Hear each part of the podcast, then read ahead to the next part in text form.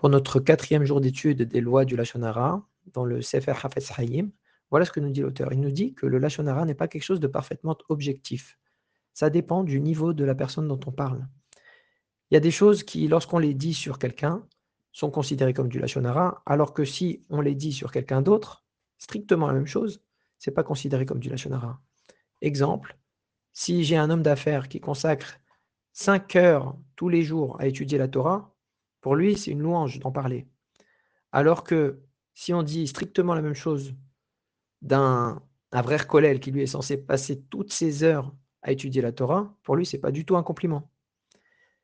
Et de la même façon, quelqu'un qui aurait donné de la tzedaka, si on souhaite mentionner la somme et que c'est une petite somme qui n'est donnée que par des personnes qui n'ont pas les moyens, alors à ce moment-là, le fond n'est pas forcément positif et ça va aussi entrer dans la catégorie du lachonara. Donc il vaut mieux s'abstenir, soit de parler de la somme, soit de parler tout court de cet acte.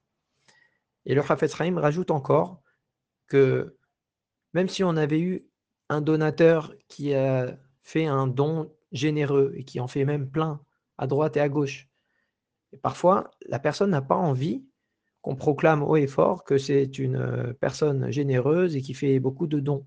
Elle préfère rester anonyme.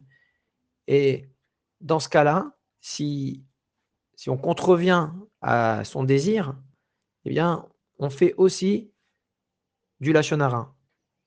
Donc, il faut aussi s'abstenir dans ce cas-là.